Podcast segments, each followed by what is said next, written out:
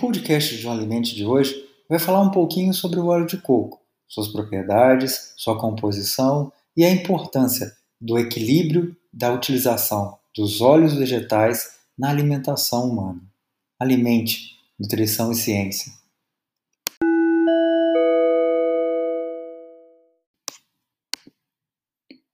Os óleos e as gorduras têm um papel fundamental na alimentação humana. Além de fornecerem calorias, agem como veículo para as vitaminas lipossolúveis, como as vitaminas A, D, E e K. Também são fontes de ácidos graxos essenciais e contribuem para a palatabilidade dos alimentos, deixando tudo muito mais gostoso. Desde a década de 30, o óleo de coco vem sendo estudado no que diz respeito às suas propriedades e aos benefícios que poderiam trazer à saúde humana.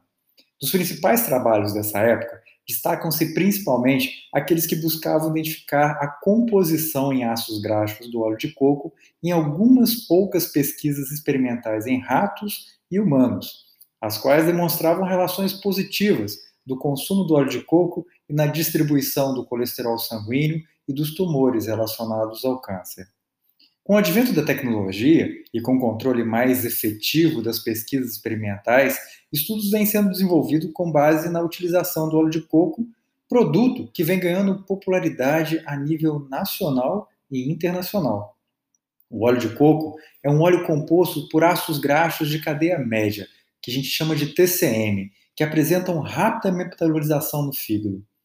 Apresentam diferentes ácidos graxos em sua composição entre eles, a gente vai destacar o ácido láurico, o de maior concentração, que também é encontrado no leite materno e possui propriedades na saúde humana. Além disso, o óleo de coco apresenta um maior teor de polifenóis e antioxidantes naturais do que outros óleos comestíveis, o que o torna mais estável à oxidação. Os ácidos graxos de cadeia média estão presentes em vários óleos e gorduras. Além do óleo de coco, também são encontrados nos óleos de palmiche e de babaçu.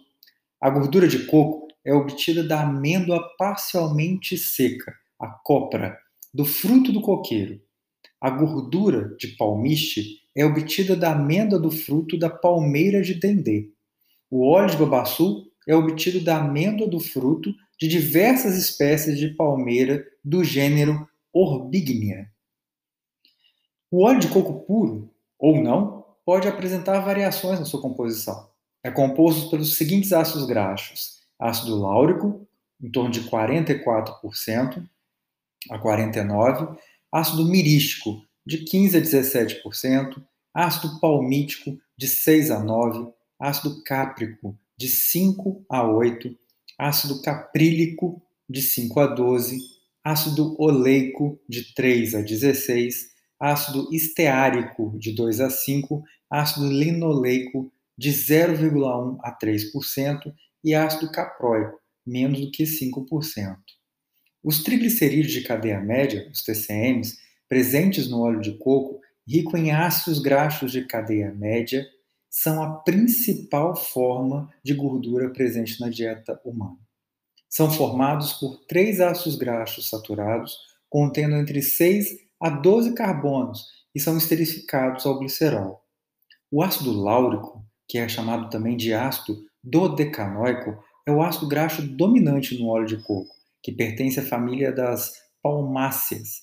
Para os óleos de palmiche e babaçu, a quantidade desse ácido também é predominante, sendo de 45 a 55% para o óleo de palmiche e de 40 a 55 para o óleo de babaçu.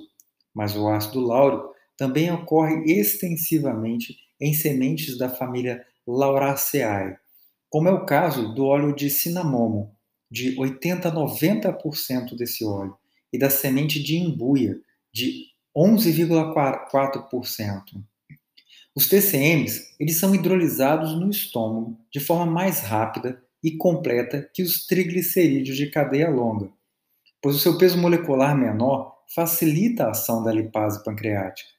Além disso, os ácidos graxos de cadeia média são mais rapidamente absorvidos no duodeno e são significativamente incorporados em lipoproteínas. Portanto, vão ser absorvidos direto nas vias sanguíneas. O óleo de coco contém compostos fenólicos que apresentam atividade antinociceptiva e anti-inflamatória. Os compostos fenólicos são numerosos e bastante presentes nas espécies vegetais.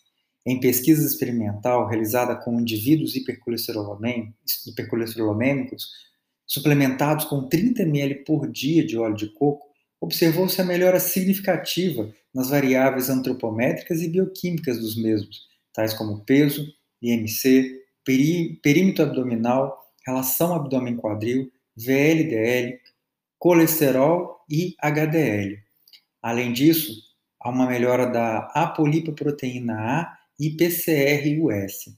Parte desses benefícios podem estar associados à presença dos triglicerídeos de cadeia média, os TCMs. No óleo de coco, eles estão relacionados ao maior gasto energético e à oxidação, o que levaria à diminuição dos depósitos de gordura do corpo. Os autores acreditam que o óleo de coco possa exercer efeitos benéficos no perfil lipídico e cardiovascular dos indivíduos lipidêmicos. Em outros estudos, encontram-se aumento da concentração de HDL, manutenção dos níveis normais de colesterol total e outras validades lipídicas, que foram encontradas em ratos e não em humanos. Conclui-se que a atividade antioxidante dos polifenóis encontrados no óleo atuam contra a oxidação do LDL colesterol, protegendo contra o estresse oxidativo induzido por oxidantes fisiológicos. Os TCMs reduzem o colesterol, uma vez que reduzem a absorção intestinal do, do mesmo colesterol e diminuem a sua síntese a partir de acetil-CoA no fígado. A síntese de colesterol pelo organismo é reduzida, pois a acetil-CoA passa a ser utilizada na síntese de novos ácidos graxos, e há uma redução na quantidade de enzimas responsáveis pela sua síntese. A redução do colesterol total, triglicérides, LDL e aumento do HDL podem ser explicados também pela presença de compostos fenólicos presentes no óleo de coco e da vitamina E presente em pequena quantidade. É, em estudos realizados com indivíduos com sobrepeso, se comparou o efeito da dieta rica em TCM e da dieta rica em TCL sobre a composição corporal. E além disso, os voluntários consumiam apenas as refeições que lhe foram fornecidas. Ao final do estudo, foi demonstrado que o TCM consumido em uma dieta controlada leva a maior perda de peso que o TCL, concluindo que o primeiro pode ser considerado como agente auxiliador na prevenção da obesidade ou estimulador potencial da perda de peso. Os ácidos graxos de cadeia média, assim como os encontrados no óleo de coco, apresentam capacidade de reduzir ligeiramente a síntese de novos ácidos graxos no tecido adiposo e são oxidados rapidamente no organismo, tendo baixa tendência a se depositar como gordura corporal. O TCM possui também algumas propriedades interessantes para o desempenho físico de atletas de resistência de longa duração, como o fato de ser fonte energética facilmente disponível e possuir a capacidade de mobilização de gordura corporal, além de aumentar a taxa metabólica e poupar massa muscular. O óleo de coco tem vantagem significativa com relação a outros óleos quanto à prevenção e à oxidação de LDL, principalmente pela sua composição de polifenóis. Na culinária, o uso do óleo de coco ele é clássico. Nossos avós e nossos pais usavam óleo de coco rotineiramente.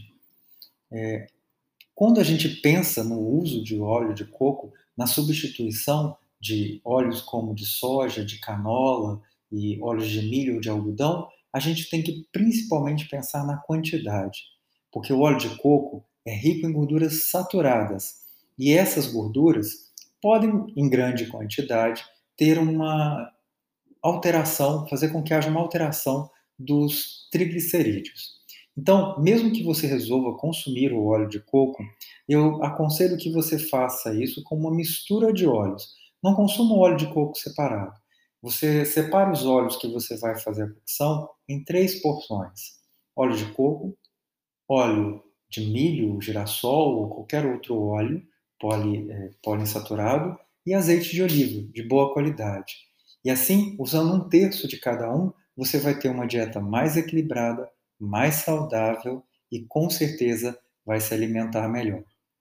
O Alimente te deseja uma boa refeição e que ela possa ser inspirada com o uso de vários óleos e que você continue se alimentando bem e alimentando essa ideia. Alimente, nutrição e ciência.